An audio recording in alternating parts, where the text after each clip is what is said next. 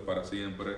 Ayúdanos, Señor, en este día a poder glorificarte, poder amarte más, Señor. Ayúdanos a aprender más de tu palabra y permite, Señor, si es a tu voluntad, que podamos tener un tiempo de edificación, Señor. Guíanos a toda verdad en tu palabra y permite, Señor, que nosotros podamos aplicarla a nuestras vidas en el nombre de Jesús.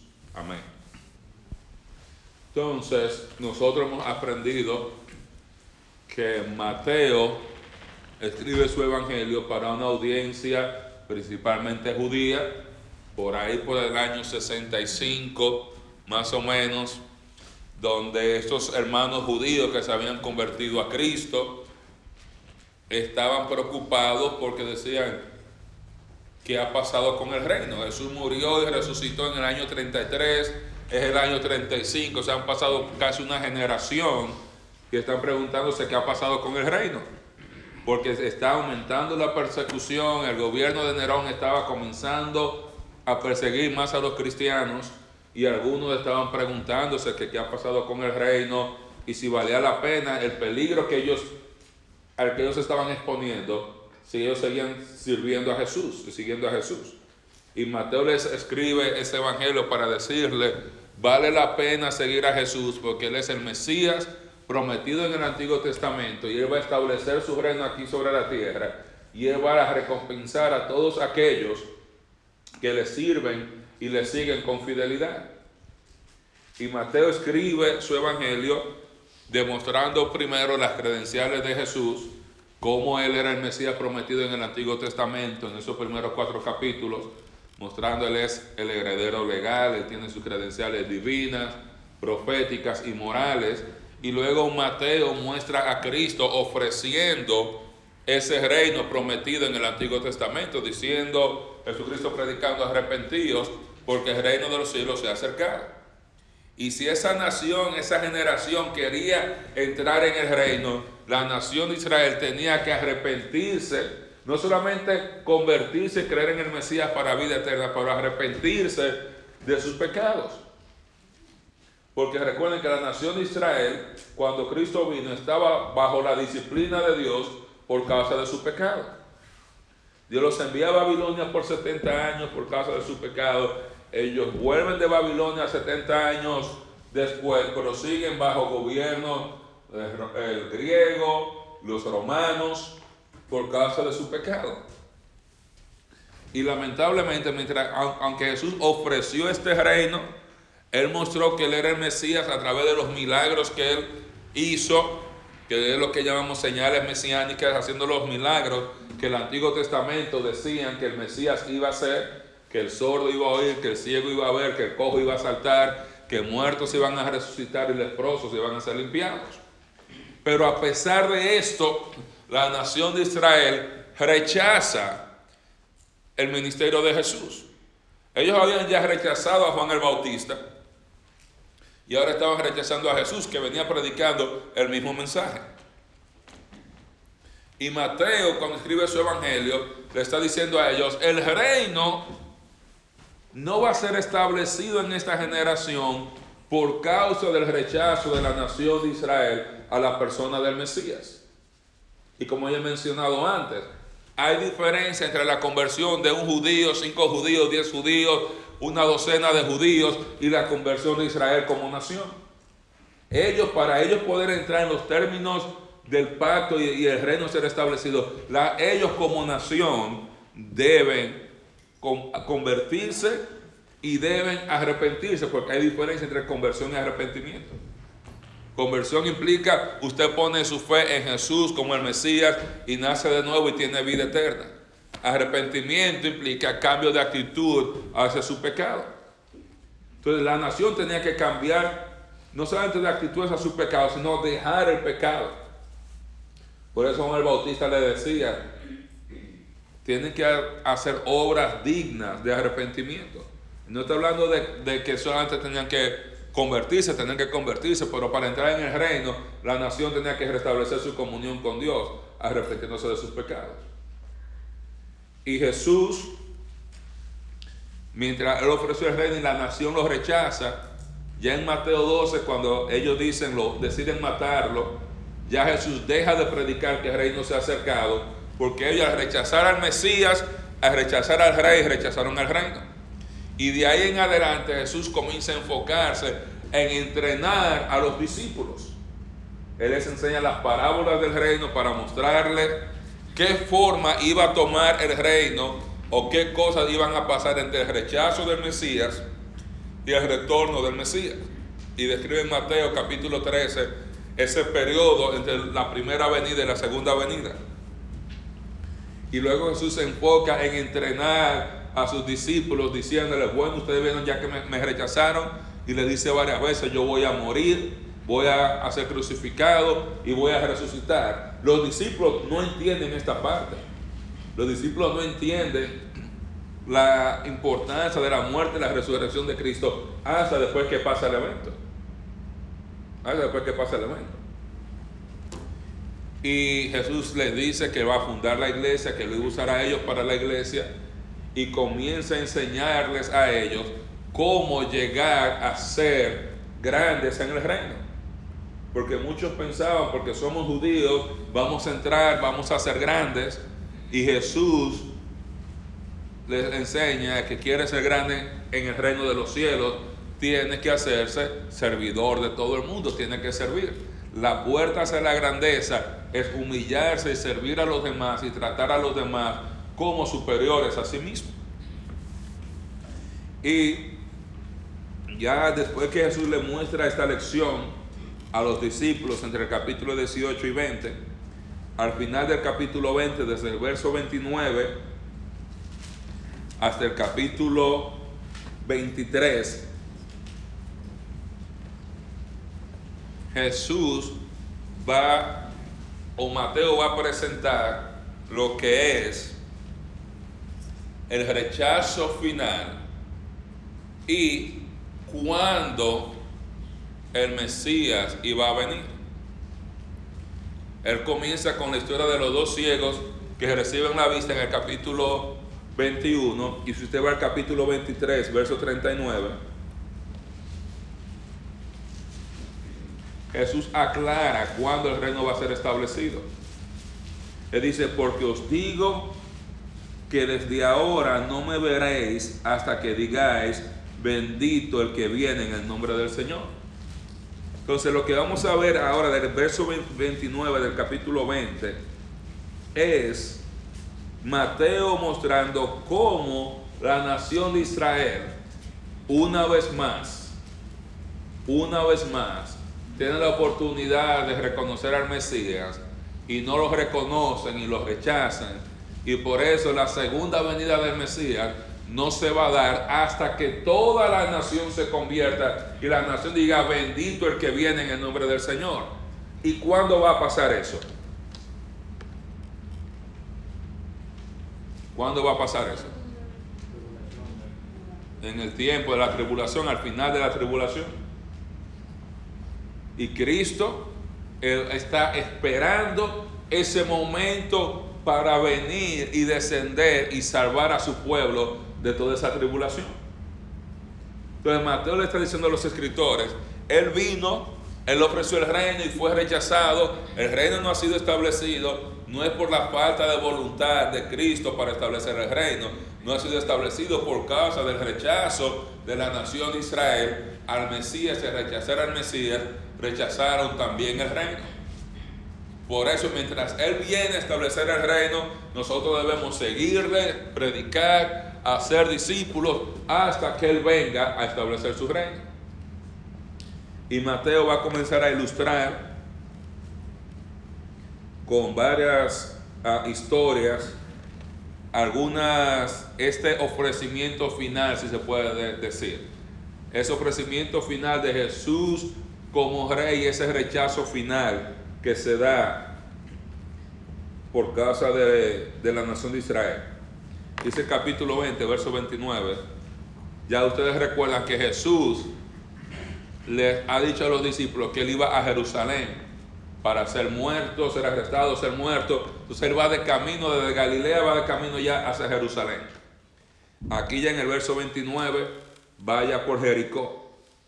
Y dice, al salir ellos de Jericó, le seguía una gran multitud. Y dos ciegos que estaban sentados junto al camino, cuando oyeron que Jesús pasaba, clamaron diciendo, Señor, Hijo de David, ten misericordia de nosotros. Y la gente les reprendió para que callasen. Pero ellos clamaban más, diciendo, Señor, Hijo de David, ten misericordia de nosotros. Y deteniéndose, Jesús los llamó y les dijo, ¿qué queréis que os haga? Ellos le dijeron, Señor, que sean abiertos nuestros ojos. Entonces Jesús, compadecido, les tocó los ojos y enseguida recibieron la vista y le siguieron. Y le siguieron. ¿Qué está pasando aquí? ¿Qué está pasando aquí? Mateo está ilustrando a sus seguidores el nivel de rechazo de la nación de Israel. Él dice, bueno, y Jesús ya saliendo de Jericó se topa con dos hombres que son ciegos. Son ciegos, no pueden ver. Pero a pesar de ser ciegos físicamente, eran las personas que tenían la mejor visión espiritual. Porque en el tiempo que la nación dijeron, rechazaron al Mesías, ellos siendo ciegos sin ver, escuchando las obras y las palabras de Cristo, habían llegado a la conclusión de que Jesús era el Mesías que había sido prometido en el Antiguo Testamento. ¿Cómo usted sabe que ellos llegaron a esa conclusión? Porque le llamaron hijo de David. Correcto. Está Gabino bateando ahí de uno a uno ya. Le llamaron hijo de David. Esa expresión, hijo de David, ¿qué es? Es un título. ¿Qué tipo de título? ¿Cómo? Exacto, es un título, un título mesiánico. Cuando dicen hijo de David, le están diciendo, tú eres el Mesías, tú eres el rey de Israel, tú eres el hijo de David que fue prometido que se iba a sentar en el trono de David en Jerusalén a reinar por siempre. Pero cuando dice Jesús, hijo de David, ellos están diciendo, nosotros sabemos que tú eres el rey Mesías que fue prometido en el Antiguo Testamento. Y ellos claman a gran voz. Y la multitud reprende para que ellos se callaran. Dice el texto que aunque la multitud los presionaba, ellos seguían llamando, diciéndole, Señor, Hijo de David, ten misericordia de nosotros. Y esa palabra Señor es la palabra Kyrios. Entonces cuando dice el Salmo 23, el Señor es mi pastor. Entonces es lo mismo, o sea, el Señor, un título también de Cristo, de Dios. Señor, Hijo de David, ten misericordia de nosotros. Y Mateo está haciendo un contraste entre las, una persona ciega, pobre, menospreciada en la nación, que usualmente los ciegos lo que hacían era pedir para ganarse la vida, versus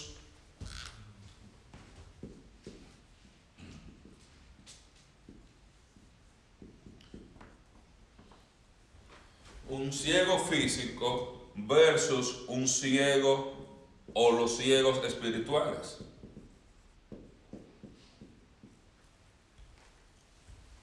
Y Mateo eh, está ilustrando a sus lectores que a pesar de la ceguera física, estas personas habían llegado a la conclusión y a la convicción de que Jesús era el Mesías y que la ceguera espiritual de la nación de Israel era aún peor que la ceguera física que tenían, porque no podían, aún viendo con sus ojos, no podían discernir y darse cuenta de que Jesús era el hijo de David. Y la gente, en vez de decirle, sigan clamando o alentar o unirse a pedirle al Hijo de David, al Mesías, la gente lo que hacía es los manda a callar.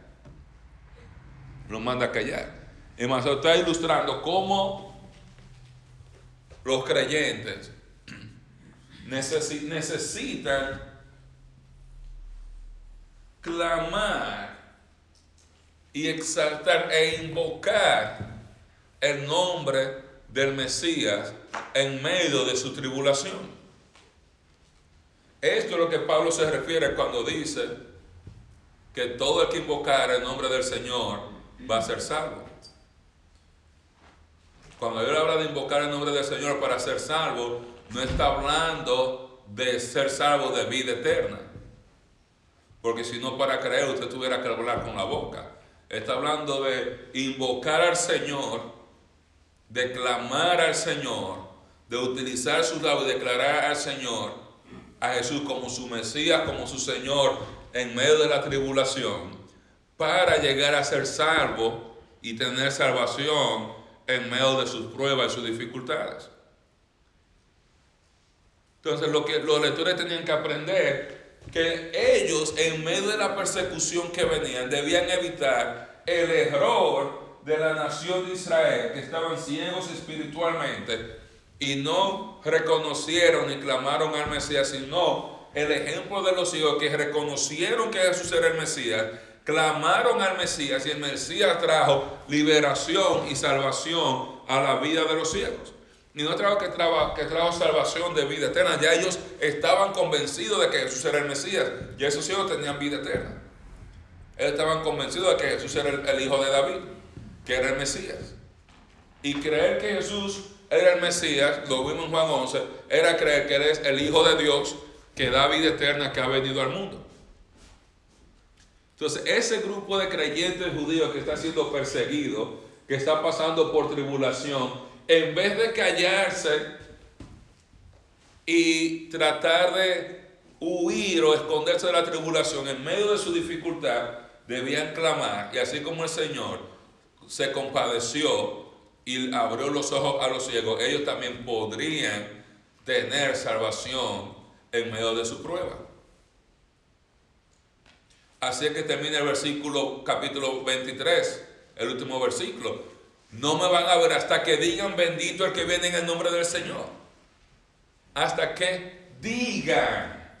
Ellos como nación tenían que convertirse y como nación necesitaban invocar y decir que Jesús era el Mesías. Pero ¿cuál fue el pecado de ellos? Mayor, que rechazaron a Jesús como el Mesías.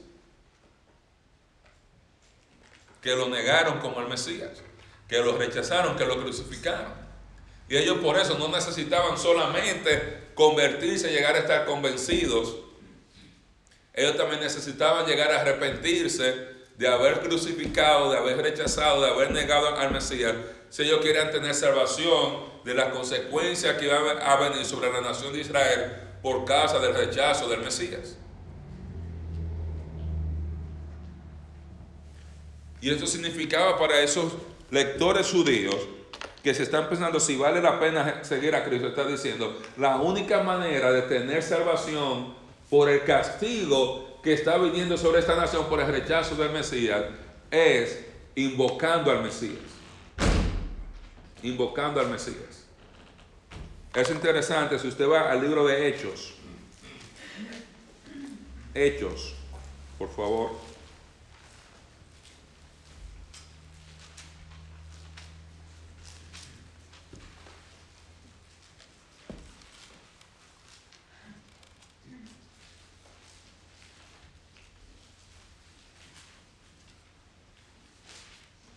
Hechos capítulo 2.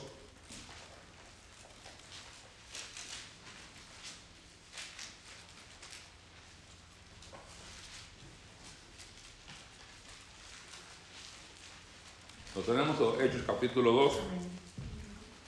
Vamos, ahí está Pedro dando su primer sermón.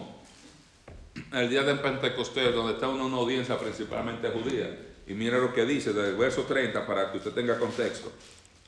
Dice, pero siendo profeta, eso es Pedro predicando, hablando de Jesús, y sabiendo que con juramento Dios le había jurado que su descendencia en cuanto a la carne levantaría a Cristo para que se sentase en su trono. Viéndolo antes, habló de la resurrección de Cristo, que su alma no fue dejada en el Hades, ni su carne vio corrupción. A este Jesús resucitó Dios, de lo cual todos nosotros somos testigos. Así que exaltado por la diestra de Dios y habiendo recibido del Padre la promesa del Espíritu Santo, ha derramado esto que vosotros veis y oís. Porque David no subió a los cielos, pero él mismo dice, dijo el Señor a mi Señor, siéntate a mi diestra hasta que ponga a tus enemigos por el estrado de tus pies. Sepa pues, escucha lo que dice aquí, sepa pues ciertísimamente toda la casa de Israel, que a este Jesús a quien vosotros que crucificasteis, Dios le ha hecho Señor y Cristo.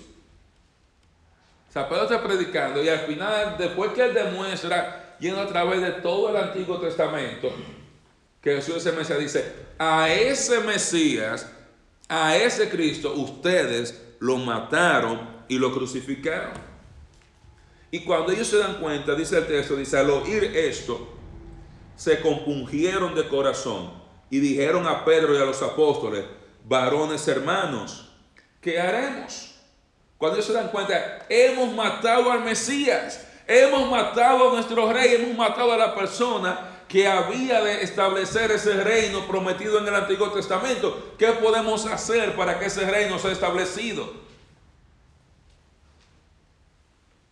Y la respuesta de Pedro es, Pedro les dijo, arrepentidos y bautícese cada uno de vosotros en el nombre de Jesucristo para perdón de los pecados y recibiréis el don del Espíritu Santo.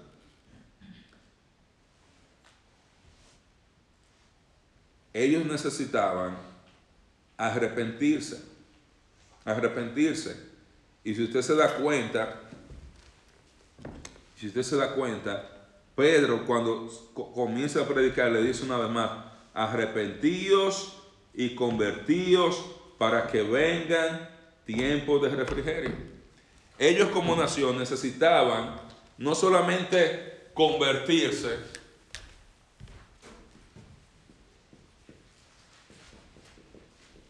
ellos también como nación necesitaban arrepentirse. Todos sabemos la diferencia entre conversión y arrepentimiento. Todos sabemos la diferencia. Porque yo sé que muchos, en muchas iglesias, muchos predicadores hablan de conversión y de arrepentimiento como si fueran la misma cosa. Por lo menos yo crecí así, yo creo que quizá la mayoría hemos pasado con eso. que te están predicando arrepiéntete para que Cristo te dé vida eterna. Todo el mundo sabe la diferencia. ¿Quién quiere decir cuál es la diferencia entre arrepentirse y convertirse?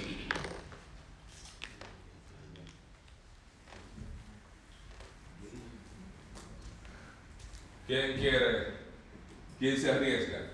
¿Cuál es la diferencia entre conversión y arrepentimiento?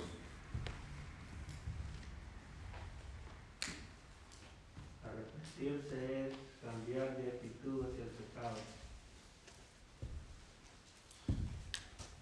Dice William, cambio de actitud hacia el pecado. Y conversión.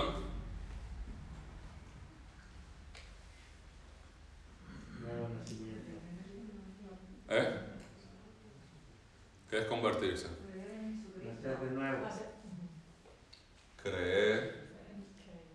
Pero creer, creer qué? Creer en Jesús para... Esto es importante, hermanos. Porque hay gente que cree en Jesús, pero no para vida eterna. Hay gente que cree, Dios me va a ayudar, Jesús me va a ayudar. Todos tenemos amigos inconversos que nos piden oración. Ora por mí, que tengo cáncer, ora por mí. Y ellos confían, no están confiando en Jesús para vida eterna. Están confiando en Jesús de que los sane de su cáncer, que los sane del COVID, que los ayude en la cirugía. Eso no da vida eterna. Lo que da vida eterna es creer para qué o confiar para qué.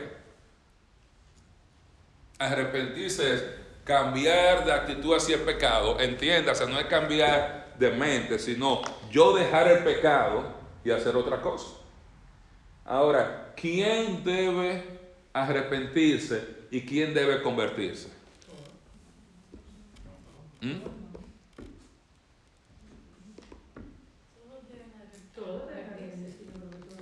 ¿Quién es todos? Cristiano, no cristiano. No, estoy hablando de convertirse. ¿A quién, ¿quiénes deben convertirse? Todo el mundo que no ha creído en Jesús. Ok. Convertirse, o sea, todo el que no tiene vida eterna tiene que convertirse si quiere tener vida eterna. Y convertirse a creer en Jesús para vida eterna. Si quieren nacer de nuevo, como alguien mencionaba, tiene que creer en Jesús para vida eterna. Si quiere ser salvo, tiene que creer en Jesús para vida eterna.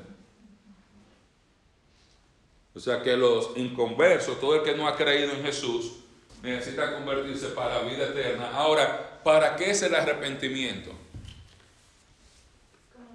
¿Cuál es el propósito del arrepentimiento? No estar bajo la ira de Dios. Dice William, para no estar bajo la ira de Dios. ¿Alguien está de acuerdo con, con William? Grisel. Para volver otra vez a tener esa conexión y esa intimidad con Cristo. Dice Grisel, para tener comunión con Dios. Usted puede tener esa intimidad con Cristo. Y dice William, para no estar bajo la ira de Dios. ¿Quién está de acuerdo con William y con Grisel? para poder tener esa vida abundante. Dice Roberto, tener vida abundante, muy bien. Entonces, arrepentimiento, aquí han dicho vida abundante, comunión, y dice William, para evitar la ira de Dios. ¿Alguien quiere poner el apellido a lo que dijo William? Evitar la ira de Dios. Temporal. La ira de Dios. La ira temporal de Dios hacia el pecado. Ahora, ¿qué quiere decir? ¿Quién debe arrepentirse? ¿Creyentes o no creyentes? Todo. El que está en pecado tiene que arrepentirse. Porque, arrepentados. Esa la escuché, hermana. Yo soy sordo, por eso sí la escuché. Usted está como una gente, hay gente que flaquea, hay gente que engordea. Ella arrepentados. Arrepentados. Ella dijo arrepentados, right? Ya con la edad uno, uno confunde las palabras. ¿Quién debe arrepentirse? Todo aquel que está en pecado para evitar la ira temporal de Dios aquí sobre la tierra por causa del pecado. Creyentes y no creyentes en el sentido que la ira de Dios no discrimina cuando se trata de pecado. Por ejemplo, si un inconverso comete adulterio y está adulterando, ¿viene la ira de Dios por causa del pecado sobre ese inconverso? Sí.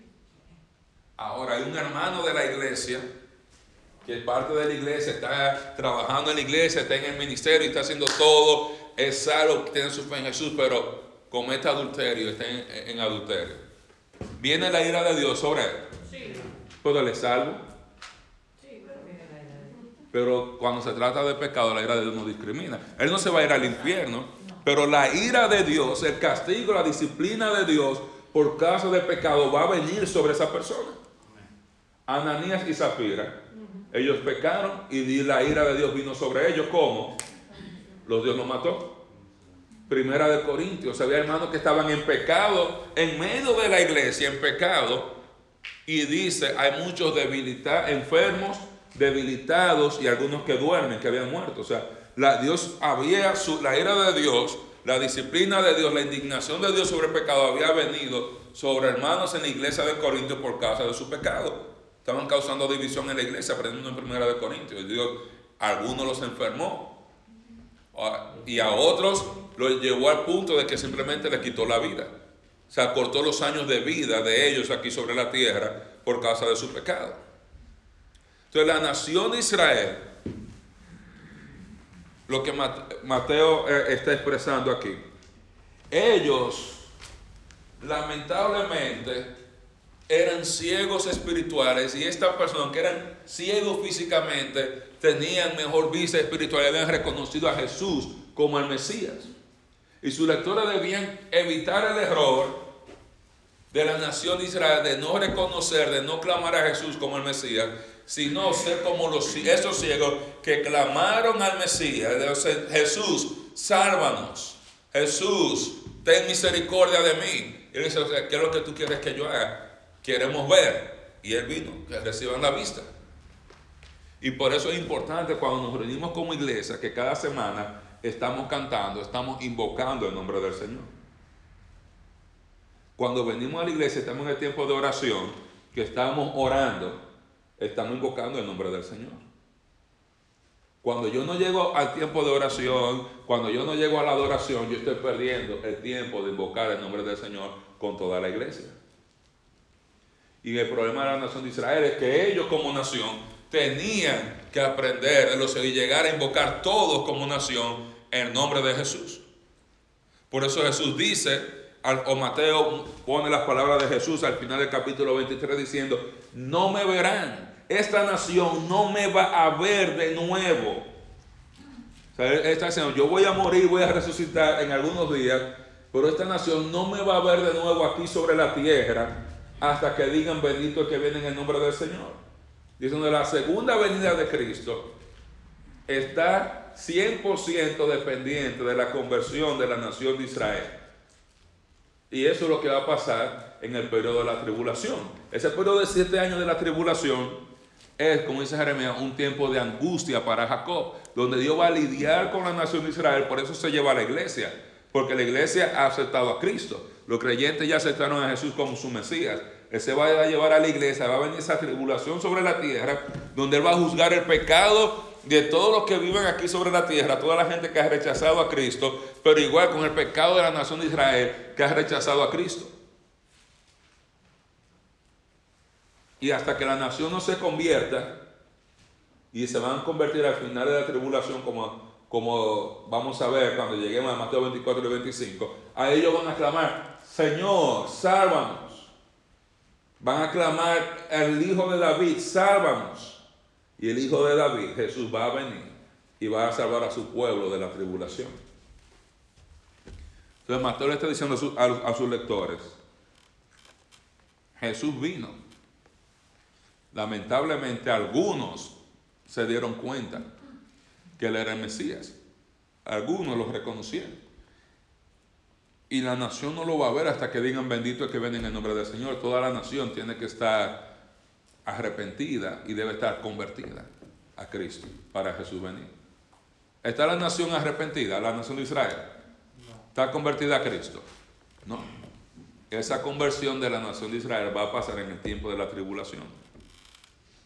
Porque la persecución va a ser tan grande y ellos van a estar tan indefensos que ellos no van a tener de otra que clamar por liberación sobrenatural de esa muerte inminente con las pruebas y la persecución del anticristo, que ellos van a darse cuenta, aquí no nos valen ni las armas nucleares, ni los aviones, ni los tanques de guerra, es orar con la gente persiguiendo, cuando nosotros vemos en Apocalipsis, que usted ve que esa mujer que da un hijo que va a reinar para las naciones, cómo es llevada al desierto y que en el desierto es protegida de manera natural y que vienen las aguas que van a llevarse a la mujer y la tierra se abre y se traga el agua para que no le haga daño a la mujer. Esa mujer es la nación de Israel que dio ese hijo que va a reinar para las naciones. Esa protección en el desierto ahí, en el desierto dice esa protección sobrenatural y ese es el lugar que Jesús le dice en Mateo 24, cuando ustedes vean la abominación desoladora, huyan al desierto, huyan allá, porque ahí va a haber una protección sobrenatural. Y ese remanente que persevere y que llegue hasta el final de la tribulación va a ser salvo de la tribulación. Va a ser el único lugar. Por eso Jesús da las advertencias en Mateo 24 para los creyentes judíos de que, que ellos deben hacer cuando vean eso, porque el reino va a estar cerca y este evangelio del reino va a ser predicado una vez más en todas las naciones en esos siete años. Pero porque toda la nación tiene que llegar a la confesión de todos ciegos. Señor, Hijo de David, ten misericordia de nosotros. E inmediatamente Mateo muestra en el capítulo 21 la entrada triunfal en Jerusalén y la gente le pone la entrada triunfal. Realmente fue una entrada, pero no tuvo nada de triunfo, porque no se adquirió nada con esa entrada. Pero por alguna razón nuestras Biblias dicen entrada triunfal. Dice, cuando se acercaron a Jerusalén, vinieron a Betfagé, al monte de los olivos. Jesús envió dos discípulos diciéndoles, id a la aldea que está enfrente de vosotros y luego hallaréis una asna atada y un pollino con ella. Desatadla y traédmelos. Y si alguien os dijere, decir, el Señor los necesita y luego los enviará. Todo esto aconteció para que se cumpliese lo dicho por el profeta cuando dijo, decid a la hija de Sión, he aquí, tu rey viene a ti. Y usted debe subrayar esa palabra. Porque lo que está diciendo, una vez más está diciendo a la hija de Sión, Sión era, representa lo que es la ciudad de Jerusalén, la parte más alta de Jerusalén se le llama Sión. Y también se usa a veces para referirse a toda la ciudad. Dice, Señor Jerusalén, he aquí tu rey viene a ti. Tu rey viene donde ti para comenzar a reinar. Dice, manso y sentado sobre una asna, sobre un pollino de animal de carga. Y los discípulos fueron e hicieron como Jesús les mandó. Y trajeron el asna y el pollino y pusieron sobre ellos sus mantos, y él se sentó encima. Y la multitud, que era muy numerosa, tendía sus mantos en el camino, y otros cortaban ramas de los árboles y la tendían en el camino. Y la gente que iba delante, la gente que iba detrás, aclamaba diciendo, Hosanna al Hijo de David, bendito el que viene en el nombre del Señor, Hosanna en las alturas. Entonces, cuando entró en Jerusalén, toda la ciudad se conmovió diciendo, ¿y quién es este tipo? ¿Y quién es este? Y la gente decía, este es Jesús, el profeta de Nazaret.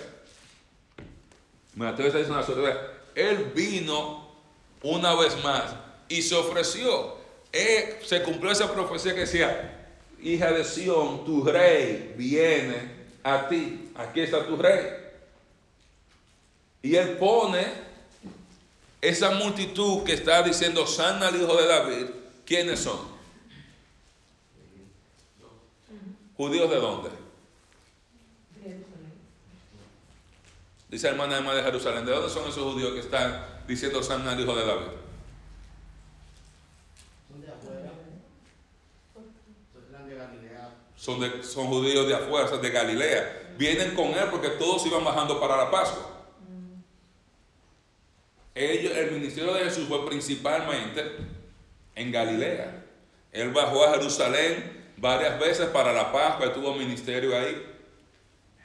Pero usted se da cuenta que la nación de Israel todavía, a pesar de su ministerio, la gente, ¿y quién es este? O sea, ellos no pudieron reconocerlo. Ya los líderes habían planificado matarlo y habían, si se puede decir así, casi anulado o apagado su ministerio ahí. Y mientras mucha gente lo conocía en muchos otros sitios, todavía había gente en Jerusalén. ¿Y quién es este? Y esos judíos de Jerusalén son los que conspiran para matar a Jesús. Los otros dicen, este es el hijo de David, o este es el profeta de Nazaret. No dicen, este es el Mesías, este es el profeta de Nazaret. Y usted ve ahí reacciones mixtas de que él es el profeta, él es el Mesías, pero ellos necesitaban como nación, una vez más, arrepentirse. Que usted tuviera un grupo de creyentes, y hubo un grupo de creyentes, no era suficiente para ellos llegar a adquirir o vivir la promesa de ese reino. Toda la nación necesitaba volverse a Dios. El ministerio de los dos testigos en, Apocalipsis, el ministerio de los 144 mil escogidos, parte de ese ministerio es llevar Israel a su conversión nacional. Y son la gente que van a llevar a Israel a Cristo en ese tiempo, en el tiempo de la tribulación. Y lo que Mateo está ilustrando aquí, cuando usted va luego y lee del verso 12 al verso 17, cuando Jesús va al templo por segunda vez y echa a todos los vendedores, dice que Jesús entra en el templo, echó afuera a todos los que vendían y compraban en el templo, volcó las mesas de los cambistas y las sillas de los que vendían palomas, les dijo, escrito está, mi casa, casa de oración serán llamadas, mas vosotros la habéis hecho cueva de ladrones. Y vinieron a él en el templo ciegos y cojos, y los sanó. Pero, una vez más, los principales sacerdotes y los escribas, viendo las maravillas que hacía, y a los muchachos aclamando en el templo diciendo, sana al hijo de David. Lo dicen los muchachos, está diciendo niños. Dice que ellos se indignaron y dijeron, ¿oyes lo que estos dicen? Y Jesús les dijo, sí. ¿Nunca leísteis de la boca de los niños y de los que maman, perfeccionaste la alabanza? Y dejándolos, salió fuera de, de la ciudad a Betania y posó allí.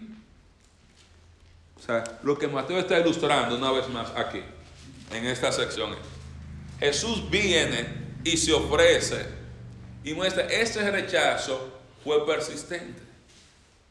Usted tenía dos ciegos por allá que lo reconocen, dos gente pobre, desposeída, niños, algunos de los que venían de Galilea, pero consistentemente usted ve, ¿y quién es este? Ve la indignación de los escribas y fariseos que se enojan, que se indignan. Y ese verso 17 usted lo puede subrayar y dice, dejándolos, salió fuera de la ciudad. Y esa expresión dejándolos es, implica, es rechazándolos. O sea, ellos rechazaron a Cristo, pero al mismo momento Cristo los rechazó a ellos. Acuérdense que los lectores se están preguntando, ¿y por qué el reino no está aquí? Mateo está diciendo, bueno, reino no está aquí porque él vino, ofreció el reino, la nación no se arrepintió y él incluso vino ya en la última vez que fue a Jerusalén con pruebas y haciendo los milagros.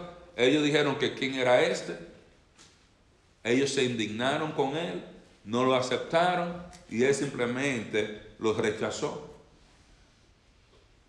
Los rechazó.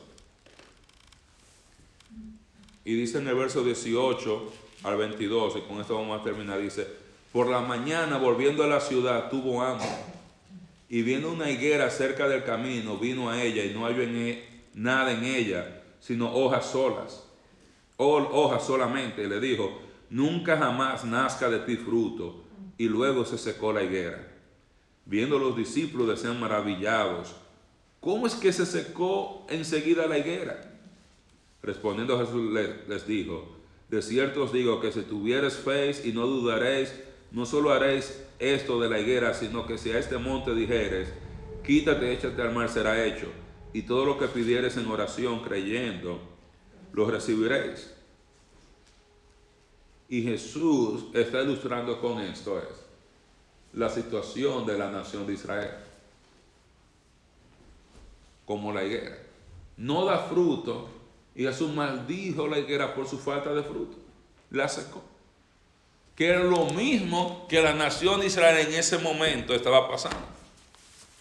Él los dejó y ilustra el rechazo de hacia ellos iba a terminar en ellos siendo incapaces de producir fruto en ese sentido.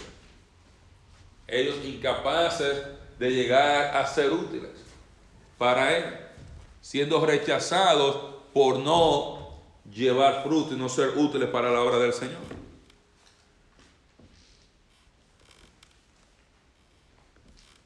Y Jesús le dice a ellos, Ellos dicen, ¿cómo fue que se secó inmediatamente? Bueno, si ustedes tienen fe y no dudan, no solamente van a hacer esto, sino que le dirán a ese monte, quítate y échate al mar y será hecho. Dice, todo lo que pidieres en oración creyendo lo recibiré. Está diciendo, esta nación por su falta de fe no va a recibir el reino. Ellos podían contar con Jesús y con la sus oraciones para seguir adelante, pero el rechazo de Jesús a la nación de Israel se iba a mostrar igual como se secó la higuera con la nación seca que como está ahora. Y esa nación va a florecer una vez más. Cuando hablo de florecer espiritualmente, en el tiempo de la tribulación, cuando la nación se convierta y comiencen a clamar, bendito el que viene en el nombre del Señor. Amén. El texto que sigue está conectado, pero ya es tarde, ya seguimos la semana que viene.